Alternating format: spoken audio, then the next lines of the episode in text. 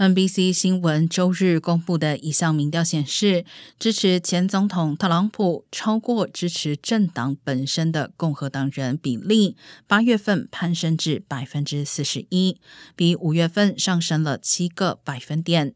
仅有略微超过百分之五十的共和党人表示，他们对党的支持超过对特朗普的支持，比五月份的百分之五十八明显下降。